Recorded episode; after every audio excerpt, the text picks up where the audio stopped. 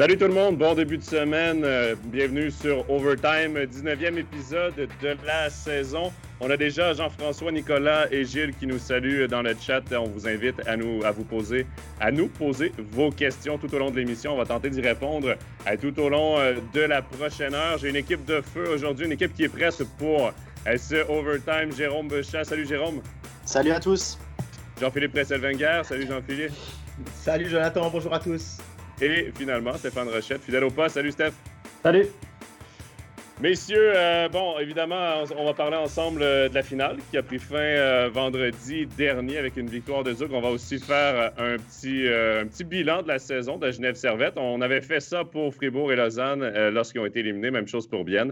Eh ben, on va en profiter aussi pour faire ça pour le dernier club roman, celui qui s'est rendu en finale.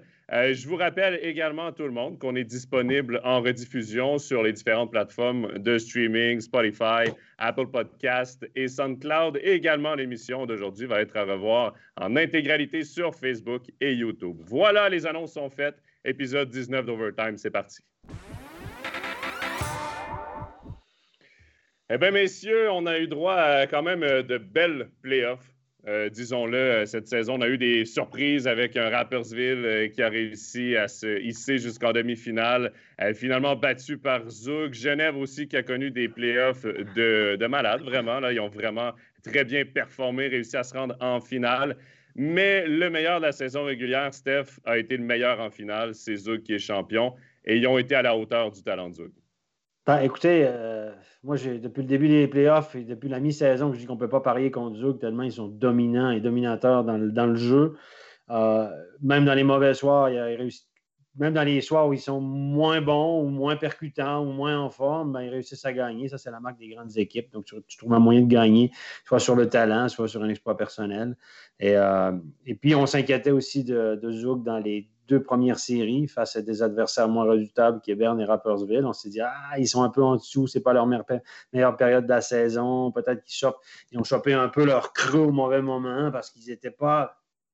Mais ils ont fait ce qu'il fallait. Ils ont été suffisants, je dirais. Ils savaient que sur, la longueur, ils gagneraient sans se, risquer de blessure. Vous allez euh, aller comme des malades.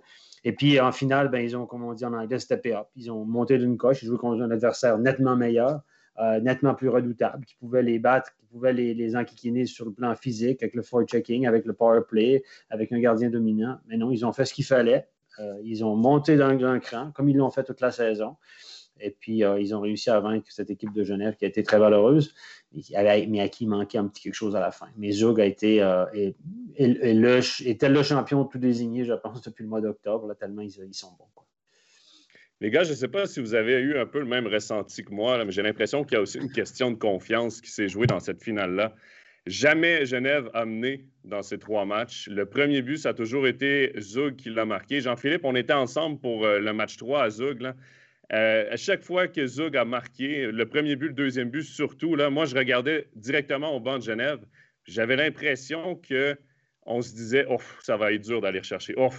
C'est une équipe qui est difficile à battre. Genoni avait un aura autour de lui aussi qui semblait invincible. Puis c'est peut-être là aussi où ça a joué parce que Zug, quand Genève marquait, ben, on se retroussait les manches, puis on remettait de la pression, puis on allait chercher ce gros but qui faisait la différence. Est-ce que pour toi, Jean-Philippe, tu as un peu senti la même chose?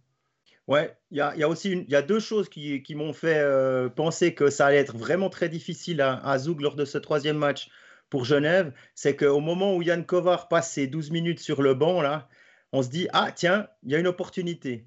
On est, Genève égalise, mais n'arrive pas à faire plus. Et au moment où, Kovar est revenu, ça n'a pas pris long pour, euh, pour que, que, Zouk décolle. Donc ça, c'est, ça, c'est un des trucs. Et l'autre chose, c'est que très vite, euh, a coupé son banc, a tourné à trois lignes, alors qu'en face, on tournait à quatre. Et ceci pendant trois matchs. Forcément, les leaders et puis les, les gens qu'on utilise souvent sans en donner moins, mais tu as moins, moins d'essence, tu, tu, peux pas. Au niveau, rien qu'au niveau de l'intensité, c'était, limite. Puis après, bah, il y a peut-être encore des différences euh, au niveau de la qualité individuelle chez certains. Pas dans les quatre étrangers euh, je ne vois, je pense pas qu'on peut leur, euh, leur enlever grand-chose au niveau des qualités individuelles. Après, il faut pouvoir les sortir à 100% au bon moment. Ça, c'est la magie des playoffs, si on veut bien. Jérôme, toi, tu avais déjà commenté pendant la saison un duel Zug-Genève.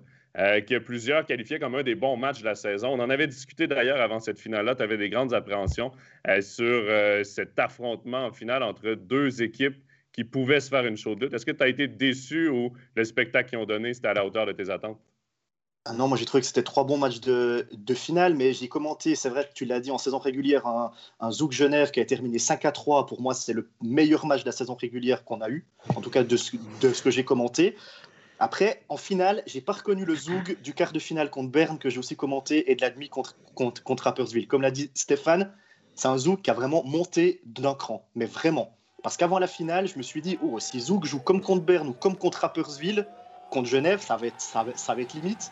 Et là, on a vu, même sans Cadono, sur les deux premiers actes, on n'a pas vu de différence en défense. L'acte 3, il manque Alatalo, qui est quand même un sacré défenseur. Bah, défensivement, on n'a pas vu de différence à Zoug. Hein. Franchement, qu'Alatalo soit là ou pas, ça n'a pas changé. Donc ça prouve que tout le monde est au, même niveau. Et puis surtout, moi, ce qui m'a frappé euh, dans, cette, finale, c'est le moment où Zoug a marqué. Le premier acte, il le gagne 1-0. C'est Hoffman qui marque. Je veux dire, il y a une erreur défensive de Genève. Ils la font sur Kovar et Hoffman, c'est pas de chance. Ils auraient pu la faire sur, euh, sur Senteller Barhoffner ou sur euh, d'autres joueurs. Ils la font sur Kovar et Hoffman. Et puis, qui dans la ligue peut mettre un but en déséquilibre comme l'a mis Hoffman? Je veux dire, ça, c'est euh, le talent. Et Jean-Philippe l'a dit, il, manque, il a manqué peut-être un peu de talent du côté de, de Genève. Bah, là, on a vu la différence. À l'acte 2, il y a ces deux powerplay. Bah, Zouk marque deux fois en powerplay avec des espèces de passe-tir de, de, Diaz à la ligne bleue. Je pense que Diaz, il savait qu'avec un gros tir de la bleue, il n'arrivait pas à battre Manzato. Mais qu'est-ce qu'il a fait? Il a mis un puck à mi-vitesse, à mi-hauteur. Je le soupçonne d'ailleurs d'avoir visé deux fois la canne de Simeone. Hein. je crois que c'est arrangé, ça, toi C'est prévu d'avance non, mais je veux dire, euh, c'est là qu'on voit, il y a le talent. Plus, je veux dire, Diaz, il sait qu'avec un gros tir de la bleue, si Manzato n'est pas masqué, son puck, il peut pas rentrer. Puis il y a un risque que le puck passe à côté, que ça tape la bande, que ça ressorte. Bah, tu mets un puck à mi-hauteur, il y a du trafic, ça tape la canne, c'est goal. Mais ça, on ne l'a pas vu du côté de Genève, même si Genève, même si Genève n'est pas passé à côté de sa finale. Il faut quand même le dire. Hein. Genève a mmh. fait euh, trois super matchs, mais ça n'a pas suffi. Et je pense que ouais, Zug a eu ce petit truc en plus. La meilleure équipe à gagner, peut-être? Ben, ça, arrive des fois? ça arrive des fois, tout à fait, Mais c'est exactement ce qu'on a là, dans, dans le chat. Là. Euh, euh, bon, Fabien qui dit les meilleurs joueurs de Zug ont été les meilleurs. Euh, il y a Gilles qui dit Jenny Hoffman était au-dessus de tout. il, dit, il, renchérit en disant pour une fois, la logique a été respectée. Zug a mené, a mené du début de la saison jusqu'au match, jusqu'au dernier match de la finale. Et oui, c'était une équipe qu'on voyait tous championne. Euh, déjà l'année dernière, s'il n'y avait pas eu l'arrêt de saison, peut-être qu'elle aurait déjà été titrée l'année dernière. Euh, donc, c'est un peu une suite logique. J'ai l'impression qu'on était encore plus prêt à attaquer cette saison en sachant du côté de Dieu qu'on n'avait pas eu la chance d'aller jusqu'au bout l'année dernière, qu'on a été à stopper dans notre élan puis qu'on n'a pas eu la chance de mettre la main sur ce trophée-là. Euh, Steph, Manzato a connu des séries exceptionnelles. Vraiment, là, ce gardien-là est venu à la relève de Gauthier Desclos. C'est la belle histoire pour moi des playoffs, mais en finale, reste que Giannoni, c'est la troisième fois qu'il est titré avec un club différent.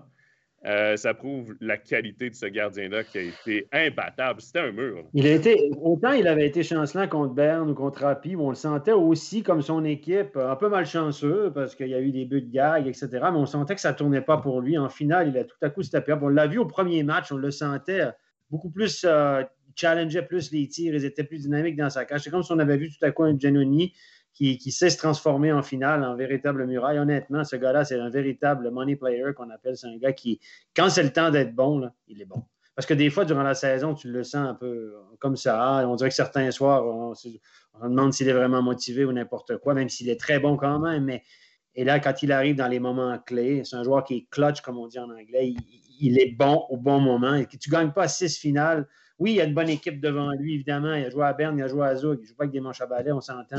Sauf qu'à un moment donné, il y a combien de gardiens talentueux, des grands gardiens, qui ont joué contre des bonnes équipes qui n'ont pas eu de succès? Il y en a plein. C'est des joueurs de talent, des gardiens de talent qui n'ont jamais eu de succès parce qu'ils n'ont pas été bons au bon moment, qui ont échappé un pas quand il ne fallait pas, qui ont pris le, il n'a pas fait le gros arrêt quand il fait. Ben, lui, il le fait toujours en finale. C'est incroyable. Donc, il y a quand même quelque chose à dire. Si tu ne gagnes pas six titres par hasard, même si l'équipe devant toi est, bonne, parce qu'il faut quand même que tu fasses des arrêts clés, puis lui, il sait le faire. Et je pense que c'est un, grand gardien qui va passer à l'histoire et je pense que son record va être très dur à battre.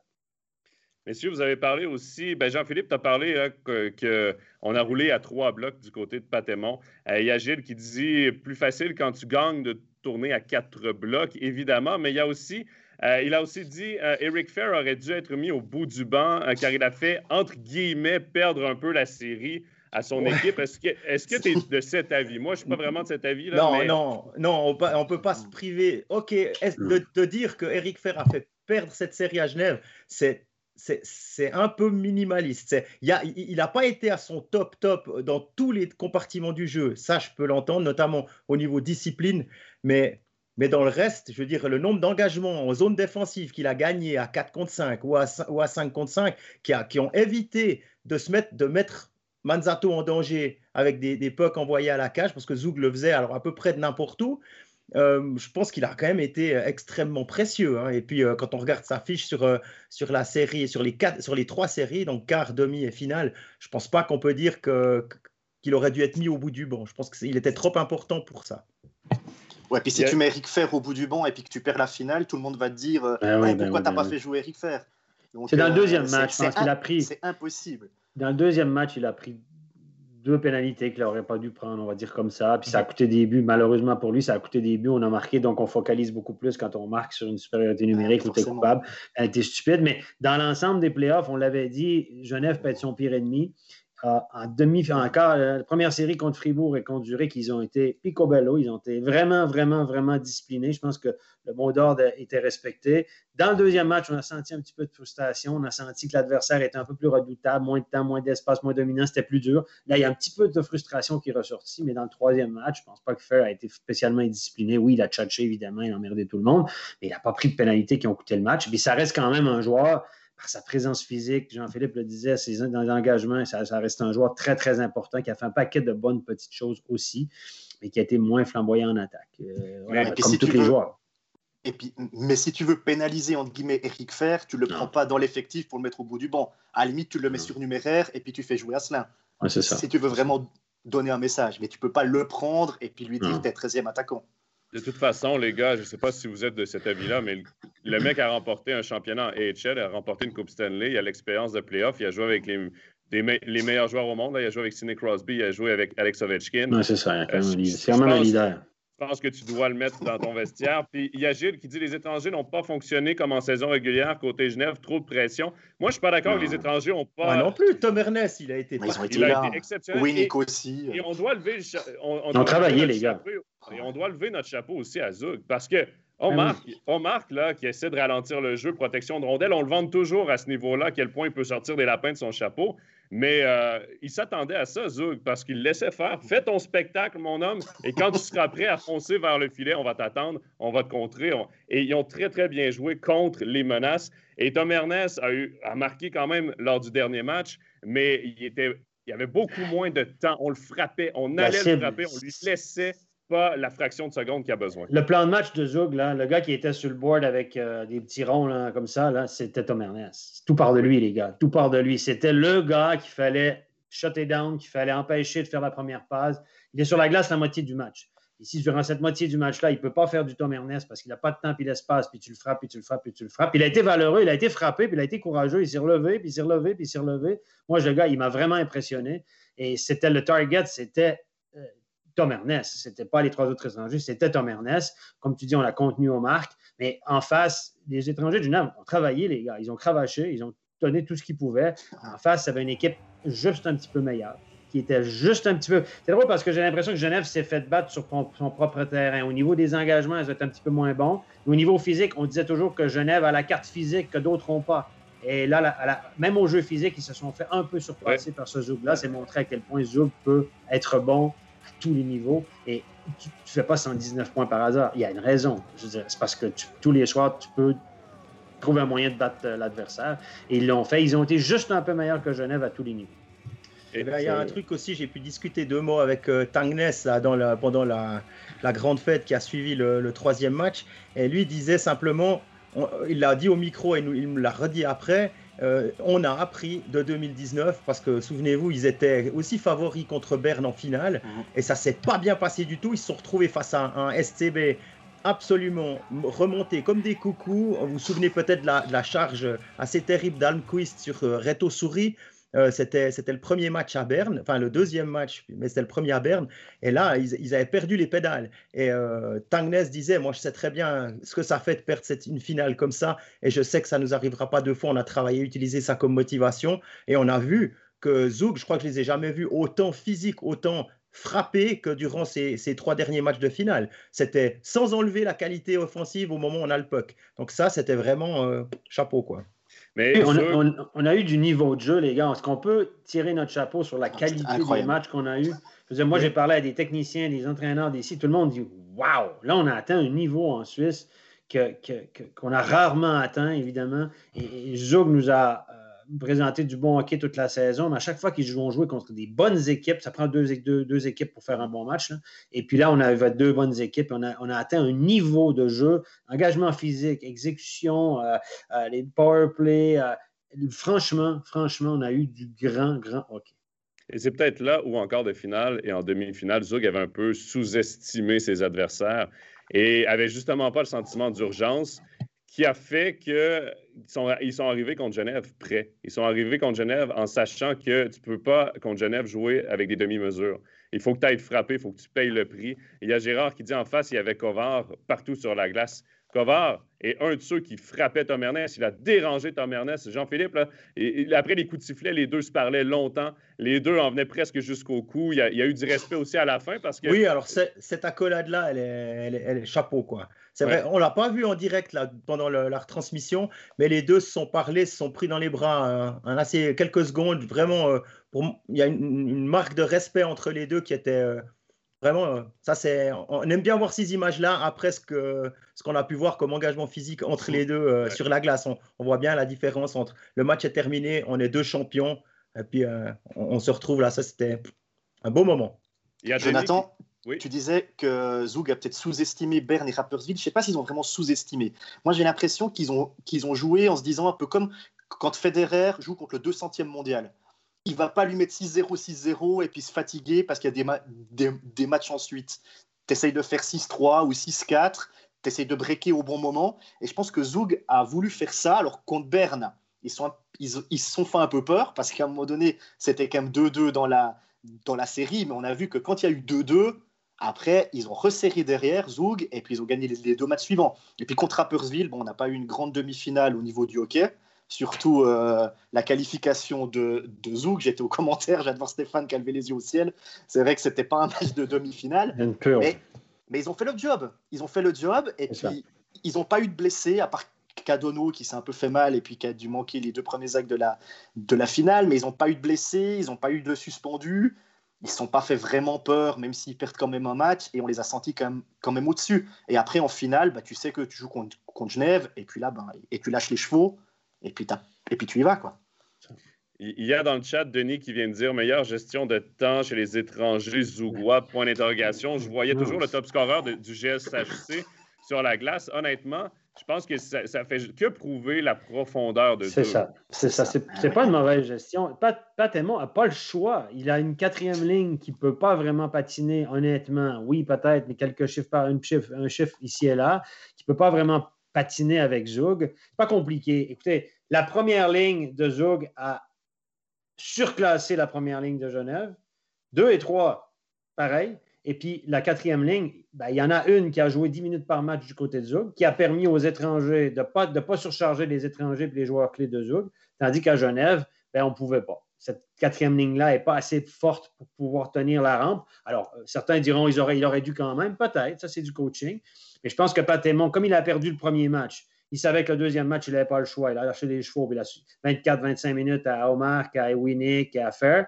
C'est peut-être trop, peut-être, mais il n'avait pas le choix, honnêtement. Et puis, euh, et puis quatrième match, ben, tu, lances tout ce que tu peux, mais on a vu que les étrangers ont manqué d'essence clairement en troisième période quand a eu le temps de pousser dans les moments clés. Mais ils n'avaient pas le choix. Ça, c'est la profondeur de banc à un moment donné. Euh, tu ne peux, pas, peux pas inventer ce que tu n'as pas. Zug a cette profondeur que Genève n'avait pas. On cover dans le match 2, les gars, même pas joué 18 minutes. Mm. Incroyable. Il y a un gars de, de, je pense, si je me souviens, un gars de Zouk qui a joué plus de 20 minutes, je pense que c'est Diaz, peut-être à la Talo là, dans le match 2. Le reste, les attaquants, c'est en dessous de 20 minutes, petit match tranquille, un chiffre sur 3, un petit power play en plus ici et là. On ne va pas se fatiguer à 4 contre 5. Ben, à Genève, tu n'as pas cette profondeur-là, puis à la fin, ça fait, une, grosse différence. Je ne pense pas que c'est une question de coaching. Patémon n'avait pas vraiment le choix, à mon sens. Mais si tu euh, prends les joueurs de la quatrième ligne de, de Zug, Senteller qui est au centre, par exemple, ou Barofner qui est, qui est à l'aile, dans d'autres clubs de National League, il serait peut-être en deuxième bloc. Hein. Honnêtement. Hein. Bon, et puis c'est deux gars qui ont déjà été champions. Hein. en plus. Non, mais quand tu as Senteller au centre du quatrième bloc, ça prouve quand même ce que ça prouve. quoi. C'est ça. Il y a des équipes qui ont mis leur capitaine, l'ancien capitaine, au centre du quatrième. Hein. Des fois. Ouais, Froidevaux, c'est un sacré, centre de quatrième bloc, effectivement.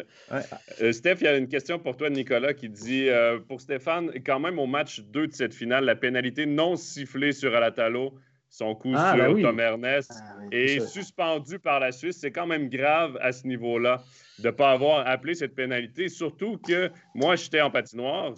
Je ne sais pas, l'appel, la, pénalité aurait pu être quoi exactement, parce que c'est directement à la tête, mais si c'est un 5 minutes, par exemple, c'est 5 minutes ferme, ça change le match, ça change peut-être même la série. C'est sûr que, vu comme ça, oui, c'est évident. Il, il, devait y avoir au minimum 2 plus 10. Sur le live, évidemment, c'est toujours plus difficile à voir que nous au ralenti. On est toujours plus malin que le ralenti. Ce que moi, je l'ai tellement vécu souvent, c'est que je pense que les arbitres, quand ils ont vu le ralenti, ils ont dit Ah bon, c'est clair.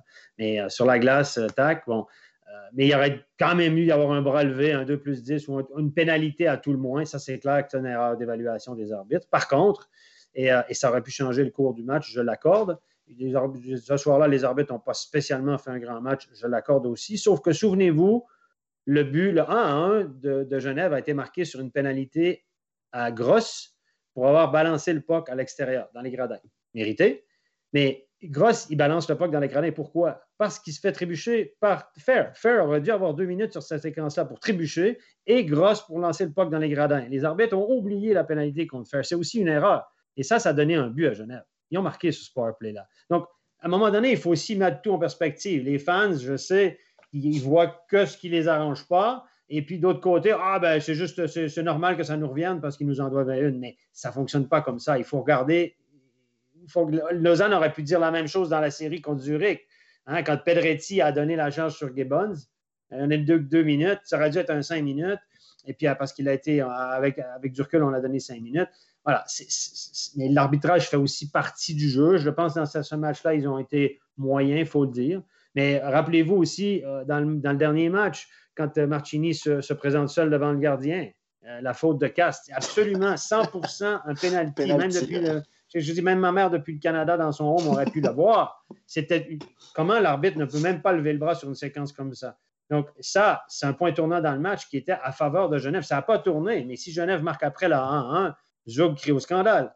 Oh, puis Kovar, excusez-moi, le 2 plus 10 contre Kovar, j'ai parlé à plusieurs arbitres, puis euh, dans l'arbitrage, tout le monde est, clair là-dessus, là, avec du recul. Il n'y a pas de pénalité là-dessus. Peut-être deux minutes, mais, mais c'est en tout cas pas une charge contre la bande. Donc, on a perdu Kovar pour 12 minutes, mais Genève en a profité. Si ça avait ces, ces, mauvaises décisions-là favorables à Genève avaient tourné le truc, on aurait pu dire, mais voilà, les gens sélectionnent toujours ce qui les arrange. Et on ne se voilait pas la face du côté de Genève parce qu'avant le match 3, j'étais sur la galerie de presse, puis les employés, là, le staff de Genève euh, le disait oui, c'est sûr qu'il n'y a pas eu la pénalité sur, sur, sur, Tom Ernest, mais on se tire bien aussi parce qu'il y en a quelques-unes de notre côté qui n'ont pas été appelées. C'est souvent ça, c'est souvent du donnant-donnant. Bien sûr, celle-là, on se souvient parce qu'il y a eu suspension, mais euh, bon, écoute. Euh, il y a d'autres compensation des arbitres. C'est un mot que j'entends souvent, compensation. J'ai regardé un match junior au Canada la, nuit passée. Je peux vous dire qu'il y en a eu deux, trois compensations aussi. Ils sont tous pareils. Ouais, tu veux pas être l'histoire du match, hein, donc parfois tu compenses et... Ah, ça dépend, il y en a certains qui aiment bien euh, attirer la lumière quand même. Hein. Oh oui, il y en avait là. Mais Steph, Steph, et quand tu dis que le, le, niveau de jeu cette année en Suisse a été vraiment excellent, notamment avec la finale, est-ce que le niveau d'arbitrage, il a été à la hauteur de, du niveau de jeu? Écoute, franchement. je vais te dire une phrase que je dis souvent. Le niveau d'arbitrage dans tous les ligues du monde n'est pas au niveau. Il faudrait toujours, pour être dans un, dans un monde idéal, il faudrait toujours que les arbitres du niveau supérieur arbitrent dans le niveau inférieur. Eh Parce que c'est le principe de Peter. Dans la vie, tu montes jusqu'au ton niveau d'incompétence. Il y a un paquet d'arbitres dans toutes les ligues du monde qui arrivent, qui montent, qui montent, Puis quand tu montes plus, c'est parce que tu as atteint ton niveau d'incompétence. Donc là, ça veut dire que tu es soit encore très bon ou soit que tu es juste correct. si tu es juste correct, ben, ça ne marche pas. Donc, les arbitres de NHL devraient venir en Suisse, les arbitres de Liga devraient venir en Ligue B, Ligue B, et puis voilà. Et puis par contre, il n'y a, personne en haut. Il n'y a personne en haut. Il y a bout d'un moment si tout le monde descend d'une ligue. Donc, c'est. Mais voilà.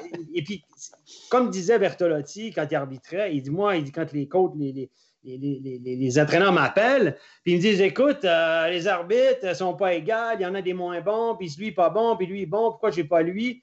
Ben, Il dit Moi, je suis comme tous les coachs, j'ai quatre lignes. J'ai une première ligne, j'ai une deuxième, j'ai une troisième, j'ai une quatrième. J'essaie de cacher ma quatrième ligne, je les en donne un peu moins, mais il faut que je les mette pareil. Donc, il dit au bout du compte, il dit Je le sais qu'il y a des arbitres qui sont compétents. Cette année, il y a eu, on a focalisé beaucoup là-dessus. Il y a eu quelques arbitres étrangers, notamment des Autrichiens, là, et deux jumeaux qui n'ont pas été engagés pour l'année prochaine, si ça peut rassurer les gens. Euh, donc, il y a eu quand même. voilà, donc je peux vous dire qu'ils sont déjà partis. Ils n'ont pas été sélectionnés pour les playoffs, etc. Peut-être ça va rassurer certains parce que franchement, ils n'étaient pas. voilà. Mais euh, voilà, mais c'est vrai que l'arbitrage est toujours remis en question dans toutes les ligues du monde. Je pense qu'on va en parler dans 20 ans. C'est toujours comme ça. Euh, je, fais un petit tour dans le chat là, rapidement. Il y a Enrique qui dit bravo à Zouk pour son titre amplement mérité. Bravo également à Genève pour son parcours. Mention spéciale à Rappersville. Euh, bon, il y a aussi les questions là, euh, au niveau là, du, de la, préparation physique. Il y a Jérôme qui dit préparation physique différente. Quand on voit un Hoffman prendre le dessus sur Carrère alors qu'il avait trois mètres de retard au départ. Il y avait de l'élan aussi. Il a triché parce qu'il est, parti, parti plus loin qu'un élan. puis il y a aussi la vitesse et l'explosion qu'on connaît à Hoffman. Euh, il y a Pierre-Frédéric ah qui va un peu dans le même sens, qui dit Zog a aussi investi dans un tout nouveau centre d'entraînement pour être au top sur le point physique. Mais je ne pense pas que dans cette finale-là, c'est vraiment euh, l'aspect physique qui a, qui a désavantagé euh, qui a déjà avantagé Genève. Euh, il y a Ben qui dit pour moi, Genève va apprendre cette année euh, de playoff est une super expérience pour les jeunes et le staff. Perdre contre Zug n'est pas une honte ou un échec, à mon sens. ça, c'est vrai aussi. J'abonde dans le même sens. Il y a Gilles qui dit Genève a fait une belle saison et Patémon mérite cette deuxième place. C'est sûr que c'est un goût amer. Tu, vas chercher la, la fameuse médaille d'argent avec le goût amer, mais reste que euh, quand tout se calme un peu, c'est vrai, que c'est vrai que Genève a, gagné beaucoup en expérience et a, vraiment très bien fait euh, dans ses playoffs. Messieurs, il y a une question sur Hoffman. Est-ce que, et ça, c'est Fabien qui la pose, et c'est une question qu'on va certainement discuter longtemps dans les prochains mois. Est-ce que Gregory Hoffman est prêt à jouer en NHL, selon vous? Ben, maintenant que Tortorella est plus là, il a un peu plus de chance, je pense. Ça va, il va peut-être avoir un coach qui, qui, qui, a plus besoin d'un gars comme lui. Mais forcément, euh, vous me direz ce que vous en pensez, mais il doit jouer sur un top 6. Je le vois mal euh, avec sa vitesse, son, son, son tir, euh, faire, faire autre chose qu'un top 6 même à la manière de ce qu'a fait Gaëtan à Edmonton, lui, il a réussi hein, à, faire le switch. Je vois plutôt Hoffman essayer de frapper à la porte euh, d'un top 6. Le problème que je vois, c'est que euh, la grande majorité de ses tirs au sont pris après des rushs. Et faire les rushs qu'il fait en entrée de zone en Suisse, en NHL, c'est plus serré. Il y a du monde qui t'attend. À voir. Il faudra peut-être modifier deux, trois trucs. Mais les qualités physiques, il les a. Qualités techniques, il les a. Est-ce qu'il a encore euh, la volonté juste vraiment d'acier, de, de, souffrir un peu là-bas avant de réussir? À voir.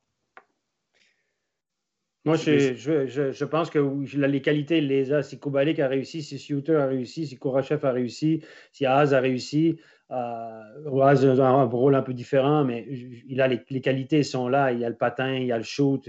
C'est une ligue de spécialistes, la NHL. Lui, si sa vitesse, s'il peut l'utiliser, comme Jean-Philippe dit, des fois c'est peut-être un peu plus compliqué, mais la patinoire est aussi plus petite, hein, moins large, etc. Donc s'il peut se faufiler et utiliser son tir précis, je pense que c'est un gars qui peut marquer 20 buts à NHL et jouer sur une 2 ou une 3 éventuellement. Euh, il y a certaines équipes qui ont trois bonnes lignes, mais c'est vrai que c'est n'est pas un gars qu'il faut mettre sur une 4 clairement. Hein. C'est pas un joueur de, de road grinder back and forth, mais de source sûre, je peux vous dire que la semaine dernière, euh, vendredi ou jeudi dernier, j'ai eu une conversation téléphonique avec quelqu'un qui m'a garanti que pour l'instant, il n'y a aucune discussion avec Columbus, qui ont ses droits.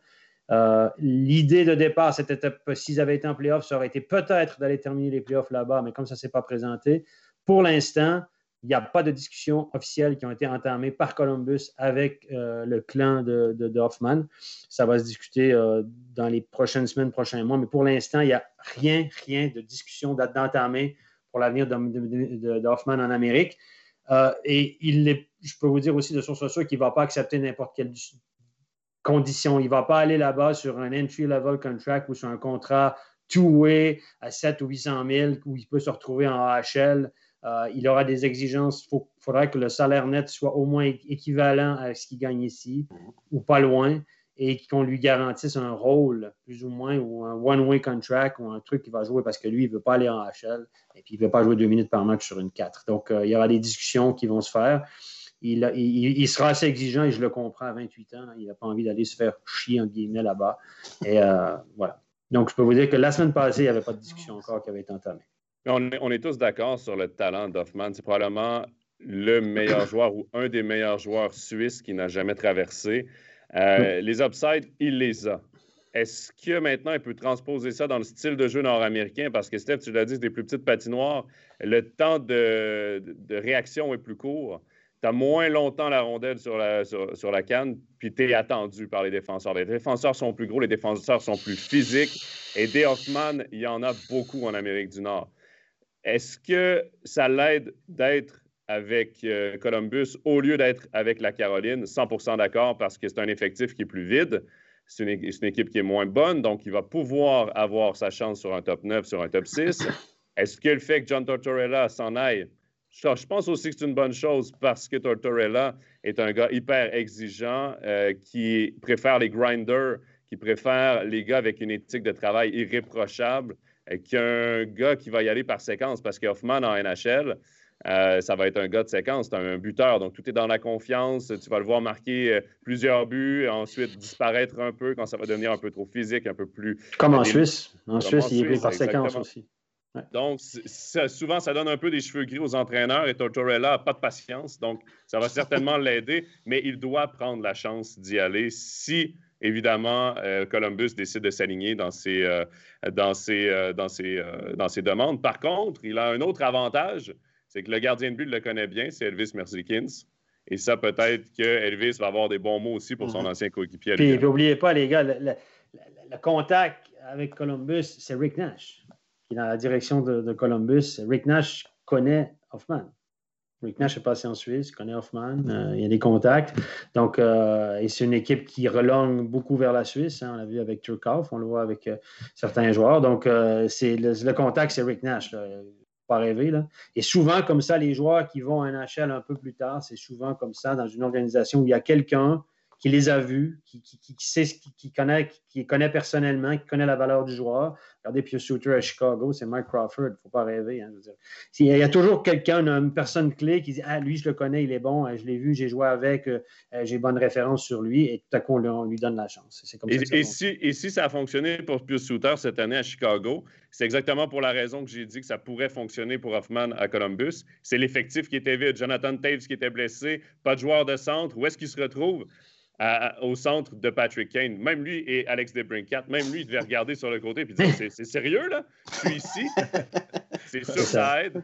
Et peut-être qu'Hoffman, s'il est dans les bonnes dispositions avec des, un bon joueur de centre. Ben, D'où l'importance de ne pas être repêché parfois, les gars, parce que quand vous n'êtes pas repêché comme Pius Souter, ça vous donne un, pour ça que je ne souhaite pas à Yanis Moser d'être repêché l'été prochain, parce que Yanis Moser, il a des grandes qualités, mais s'il est repêché, il va être bloqué avec une équipe. L'équipe qui va le repêcher, faut peut-être croire en lui, mais il va être bloqué pendant quatre ans. Les droits vont appartenir à une équipe pendant quatre ans. Puis si tout à coup, cette équipe-là, il y a des changements, il y a quelqu'un qui arrive, puis finalement, le gars qui l'a repêché, c'est plus lui qui est en poste, puis le gars de la HL, il n'aime pas son style, etc.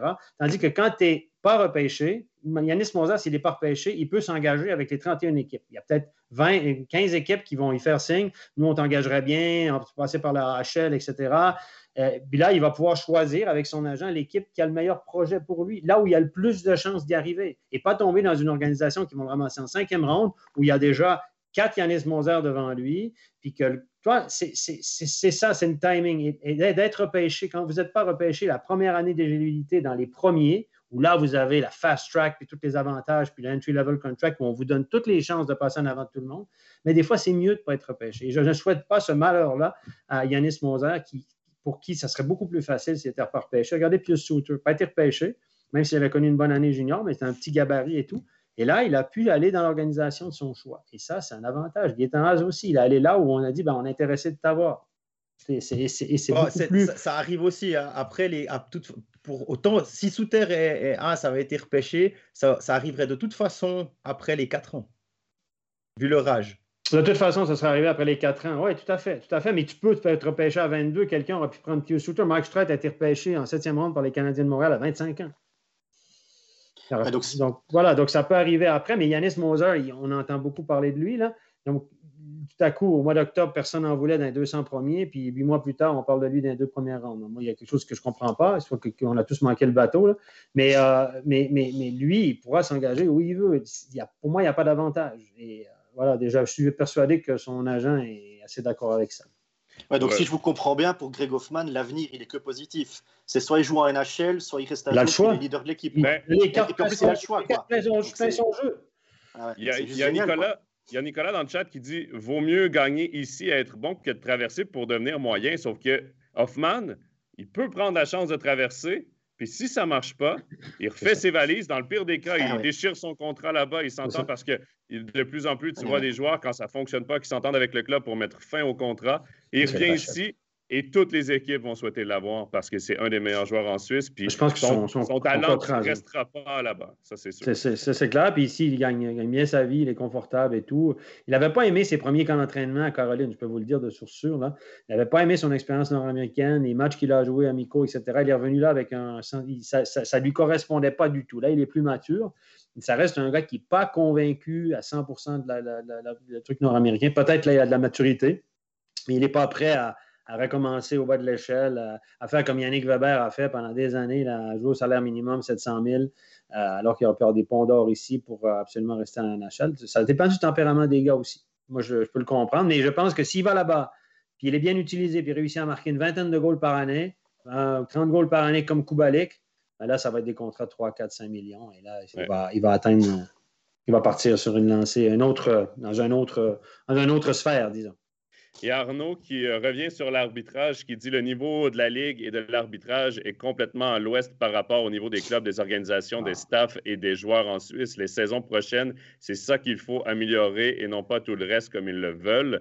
Euh, bon, qui fait évidemment, Arnaud, qui, fait référence là aux différentes réformes. Il y a Patrice qui demande, messieurs, connaissons-nous déjà le mode de championnat pour la prochaine saison, pré-playoff maintenu, si oui, best of 3 ou plus? Je pense que oui. Je sais pas, Jean-Philippe, tu as des infos sur... Honnêtement, on me l'a dit, mais je ne me souviens pas. Honnêtement, ça fait longtemps que j'en avais discuté avec euh, Willy Vöcklin, c'était encore pendant la saison régulière. Et honnêtement, je ne sais pas. Je ne vais, je vais pas euh, vous dire oui. Je pense que oui, à moins que tout à coup, euh, les équipes qui ont été éliminées après playoff disent que ramène ça sur le tapis. je ne sais pas. Ah, je, ne pense pas. Je, pense, je pense pas. De toute façon. Moi, j'ai rien entendu comme quoi on voulait changer ça de toute façon, les clubs vont se réunir cet été là, pour les fameuses réformes. Là. On, mhm. ramène ça sur le tapis. On n'entend plus parler de ça, hein? Non, on n'en entend plus. on n'a pas eu les résultats. Moi, je ne sais pas, j'ai pas eu les résultats du sondage. Du sondage, non, moi non plus. Non, non, non plus. On ne sait pas. Est-ce que, ça sera vérifié scientifiquement par une firme euh, officielle ou bien? C'est peut-être en recomptage. C'est peut-être en recomptage, c'est ça. Euh, en ah, recomptage, c'était trop serré. je crois que c'est la, la chancellerie de Moutier qui s'en charge. Euh, bon, messieurs, on a beaucoup parlé de la finale, on a beaucoup parlé euh, de Zug. Maintenant, on va faire un petit tour aussi du côté de Genève. Jérôme, une saison quand même, disons-le, réussie pour Genève, qui n'ont pas été 100 euh, constants. on a beaucoup parlé de la constance de Fribourg en saison régulière. Ça a été un peu plus compliqué pour Genève. Il y a eu des hauts et des bas, mais il y a eu beaucoup, beaucoup de positifs à retenir de cette saison-là. Comme tu l'as dit, Genève a eu des hauts et des bas. Ils ont fini la saison régulière sixième, donc ils n'ont pas dû passer par les, par les pré-playoffs. Quand on voit l'homogénéité de cette National League, que tu finisses deuxième ou sixième, ça se joue à tellement peu que ça change pas grand-chose. Et puis ensuite, quel playoff de la part de Genève 4 à 1 contre Fribourg-Gotteron, 3-0 contre Zurich. Qui aurait prédit ça? Franchement, contre Fribourg, ils ont été au-dessus. Ils perdent le premier match. Ensuite, il y a Noah Roth qui revient au jeu. Et puis, euh, ça change tout. Ils ont déclassé Fribourg, faut être honnête. La demi-finale contre Zurich, qui aurait parié sur un 3-0 pour Genève? Je crois que personne non plus, parce qu'on voyait aussi Zurich euh, une équipe qui pouvait aller peut-être chercher le titre hein, avec les joueurs qu'ils avaient, dont Andri Ghetto, avec une défense, avec un, Weber aussi dans les buts. Et puis Genève perd, perd la finale contre plus fort. Donc je pense que du côté de Genève, il n'y a pas de regret à avoir même si on dit toujours qu'une finale, on la joue pas, on la gagne. Mais euh, si le seul regret, c'est d'avoir perdu contre Zug en finale, je pense que ça veut dire que la saison, elle est réussie quand même. Jean-Philippe, dans le chat, là, il y a Loïc qui dit mention spéciale à Carrère.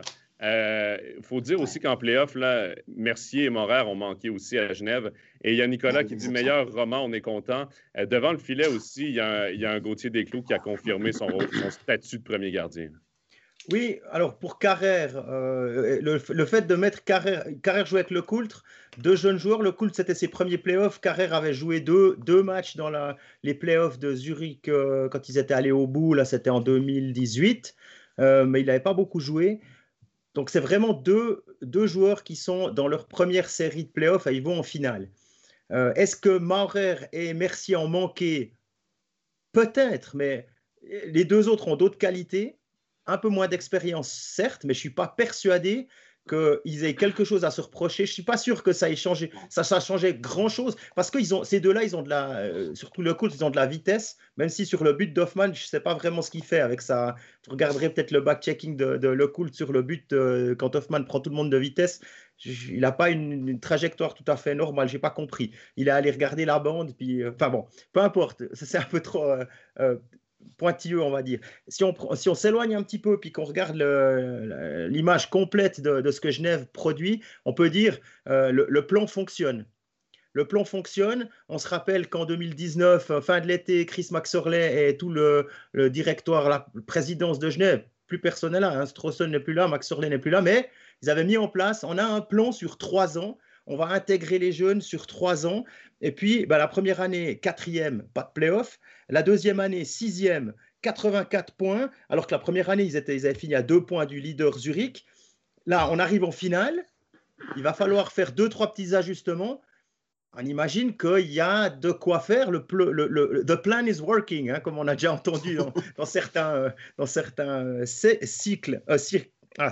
Pardon. Le process aussi. Le process. Ouais, Non, mais voilà, je pense que ce plan-là, d'avoir fait confiance à Patémon, d'avoir euh, prolongé le staff, d'avoir euh, pu compter sur les quatre étrangers mis en place par la direction sportive précédente, euh, et puis avoir aussi Gauchi qui est d'accord de faire ces échanges, Moy Vermine, parce que sur la saison, sur les playoffs, à part peut-être en finale où les deux ont été un peu en dessous, mais parce qu'en face c'était Zoug, je pense que Moy Vermine, c'était quand même une bonne pioche. Hein. Donc honnêtement, euh, oui, on peut être déçu côté Genevois, c'est normal, euh, en perdant en finale, mais il y a plein, plein de signaux qui sont ouverts dans l'idée de on a un plan pour être compétitif pour le titre dans trois ans. Dans trois ans, c'est la saison prochaine.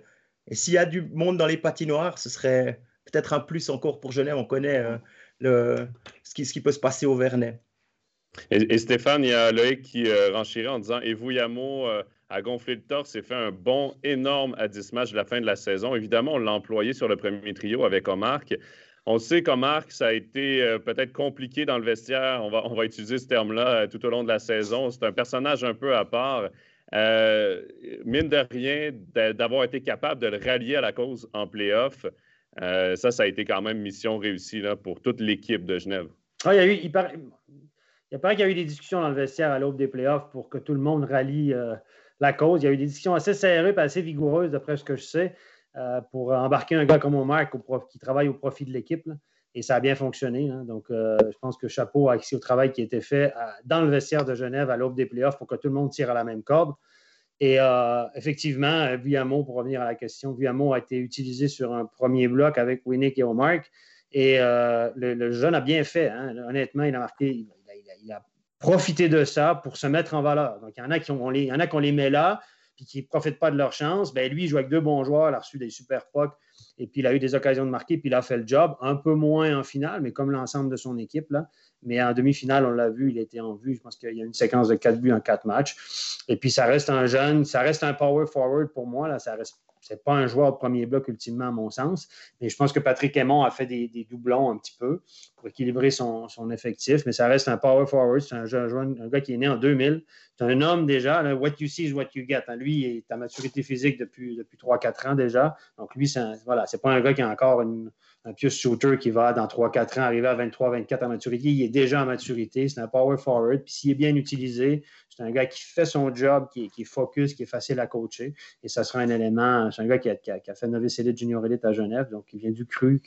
Et puis si vous le mettez sur une track, le garçon, c'est un gars qui est facile à coacher, il peut vous rendre de beaux et grands services. Et puis je pense qu'il va avoir une longue carrière, le Bon, moi, euh, Jérôme, ça a bugué un peu, donc je n'ai pas entendu tout ce que Jean-Philippe a dit. Je ne sais pas si on a parlé de Tom Ernest, euh, mais euh, au début des playoffs, Omar a dit qu'il était un joueur de playoffs. Celui qui a prouvé qu'il était un joueur de playoffs, c'est Henrik Tom Ernest. Il a été assez exceptionnel tout au long des playoffs. il a été top scorer, surtout au playoff. Il a été exceptionnel. C'est la pièce maîtresse du jeu de, de Genève Servais. Mais pour en revenir à Omar, on, on, parlait de son attitude à Omar en saison régulière. On a vu qu'en playoff, quand ça compte vraiment, le gars, il sait défendre, il sait aller chercher des pucks, il sait aller là où ça fait mal. Et je ne pouvais pas croire qu'un gaillard autant intelligent sur glace ne pouvait pas rallier une cause dans un, dans un vestiaire. Alors oui, il est un petit peu spécial, il s'échauffe à part, on a parlé de son attitude et tout, mais tu peux pas être autant intelligent sur glace et ne pas l'être en dehors. C'est impossible. pour être tricheur, il faut être vachement intelligent, les gars. Hein. Les tricheurs, c'est des gars très intelligents. Hein. Peut-être mais c'était sûr que les playoffs, il allait se, rallier à l'équipe et puis qu'il allait bosser comme il l'a fait. Après, Tom Ernest, oui, c'est la pièce maîtresse de, Genève Servette et c'est pas pour rien que Zoug lui a réservé un traitement spécial en finale. Je veux dire, c'était logique qu'il fallait, euh, fallait aller sur lui. Alors maintenant, à Genève, est-ce qu'il faut un deuxième ou un troisième leader pour un peu laisser respirer Tom Ernest quand les matchs compte vraiment parce que si chaque fois que tu vas en finale, l'équipe adverse te fait un traitement spécial puis que Tom Ernest il s'efface un petit peu parce qu'il a quand même fait une sacrée finale malgré le traitement qu'on y a qu'on y a réservé. Est-ce qu'il faut un deuxième leader à Genève ou un troisième? Je sais pas. C'est peut-être là-dessus qu'il faut peut-être travailler. Ben, Eric Fer est en fin de contrat. Hein. Oui, je pense qu'il va prendre sa retraite, hein, visiblement. Ce ben, ben là, c'était le questionnement de Marc Gauchi. Moi, je lui ai parlé là, concernant les, euh, les étrangers. Le point d'interrogation, c'est Eric Fair. Eric Fair, s'il continue, veut rester à Genève, je pense qu'il euh, y a euh, de part et d'autre un intérêt. Par contre, on attend de voir s'il va poursuivre sa carrière ou non. Il y a des jeunes enfants aussi. Est-ce qu'il veut rentrer au Canada? Ça, ça reste à voir. C'est le point d'interrogation. Euh, à Genève, on n'a toujours rien annoncé quant, euh, quant, aux différents mouvements. On en sait quelques-uns là, entre les branches. Un Pouliot là, qui, euh, qui, ferait ses valises et irait au bout du lac, entre autres, en attendant son futur passeport suisse. Donc, pour l'instant, qui comptait comme étranger. Est-ce qu'on commence à cinq étrangers? Est-ce qu'on y va avec quatre? Bon, la question, la, question de, que Stéphane pose souvent dans ce genre de cas, Faire, oui. Comme cinquième, pourquoi pas. Mais à quel prix? C'est ça. C'est ça. ça. dépend. Moi, moi je l'en fais. Je, je, c'est ça. Il y a, moi, a plein de joueurs que j'engagerais, mais pas prix. C'est toujours la même chose. C'est le prix. Après ça, c'est voilà, est-ce qu'il est d'accord de revenir pour 150 000 net 150 000 net, je reprends en faire parce que Pouliot va coûter beaucoup plus cher que ça. Mais euh, voilà, c'est ça. C'est que, qu'est-ce que le gars est prêt à accepter? Je sais que Lugano a fait une offre à Tim Heed qui était ridicule ridicule. Le gars est parti en Moscou, évidemment, mais l'offre qu'on a faite à Timide était juste irrespectueuse. Donc, euh, il y, a des trucs, des fois, ben, peut-être qu'on a entendu une perche, puis on a dit, on ne veut pas vraiment le garder, mais on va lui offrir un salaire ridicule. Puis s'il dit oui parce qu'il adore le Tessin, puis le bord du lac, puis les palmiers, parfait, on a fait l'affaire du siècle. Mais c'est ça. et puis jouer contre Rappersville en demi. Exact. non, mais c'est ça, c'est toujours la même chose. À quel prix? Voilà, c'est ça la question. Il y, a, Loïc dans le chat qui parle, qui mentionne MVP. Je, vais vous dire après, lui, son MVP. Le joueur le plus utile à son équipe tout au long des playoffs, messieurs, ce serait qui pour vous? On y va en ordre, là. On peut commencer peut-être par Jean-Philippe. Kovar, sans hésitation. Jérôme? Moi, je dirais Hoffman. C'est lui qui donne le titre à Zoug. Steph? Ah, moi, je ne peux pas passer à côté de Kovar, même si j'ai un petit, faible, un petit faible pour Tom Ernest. Là. Je pense que Kovar, faut tu prends, il faut que tu prennes un gars de l'équipe championne. Donc, Kovar. Kovar a été gros, gros, gros, incroyable. C'est un gagnant, il a gagné partout il est passé. Il a quelque chose de spécial, ce garçon. Mais, euh, mais Tom Ernest a été euh, vachement, il m'a vraiment impressionné. Euh, résilience, bon, bon moment, etc. Mais il faut le donner à Kovar, on n'a pas le choix. Ben, messieurs, moi, je vais plus dans le sens de Loïc, puis je m'explique. Si j'ai pas vu toutes les séries de Zug, parce qu'évidemment, là, la première série, moi, j'étais sur, sur Lausanne-Zurich, mais euh, Tom Ernest a été bon toutes les playoffs. Si on donne mm-hmm. le titre en finale, je suis obligé d'aller avec un joueur zougois. Mais pour l'ensemble des playoffs, pour moi, Tom Ernest a été vraiment un leader et l'âme de Genève. C'est pour ça que j'irais aussi dans le sens de Loïc là-dessus, mais je suis, d'accord. Honnêtement, il n'y a pas de mauvais choix dans ce que vous avez dit. Là. Euh, et finale, si on y va juste avec la finale aussi, il ne faut pas oublier Genoni qui a été, euh, qui a été très, très fort. C'est des noms, d'ailleurs, c'est ce qui sort. Là, Carl euh, Genoni, Gérard qui dit clairement Kovar, là, donc qui vont un peu dans le sens euh, qu'on vient de le dire. Messieurs, on a, euh, avant de terminer, on a reçu également une euh, question hier sur notre, sur notre publication en annonce de d'Overtime. Il y a Jérém qui demande Bonjour, messieurs. Si vous deviez ressortir chacun un élément slash moment de ces playoffs, lequel serait-il? Jérôme, on commence avec toi. Je vais essayer de pas vous faire pleurer. Non, moi, c'est trois larmes qui m'ont qui m'ont touché, c'est les larmes de Desclous quand il sort contre Fribourg, parce que je pense que ça a touché tout le monde. On sent vraiment la détresse du, gardien, mais pas seulement physique, mais morale aussi, parce qu'on sent que c'est fini.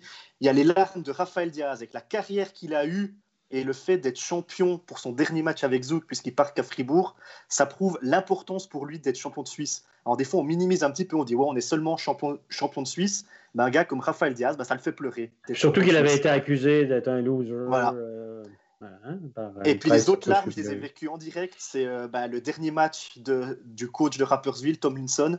C'est moi qui ai commenté son dernier match. À la fin, je peux vous dire, tous les joueurs sont en larmes. Tomlinson est en larmes, mais pas parce qu'ils ont perdu, c'est juste parce que c'était le dernier match de Tomlinson. Ça faisait six ans qu'il était à Rappersville. Il a touché tout le monde dans, ce club, en plus avec son opération et tout. Et franchement, c'était émouvant de voir des gaillards aussi forts que des, que des hockeyeurs pleurer comme ça euh, au retour au vestiaire.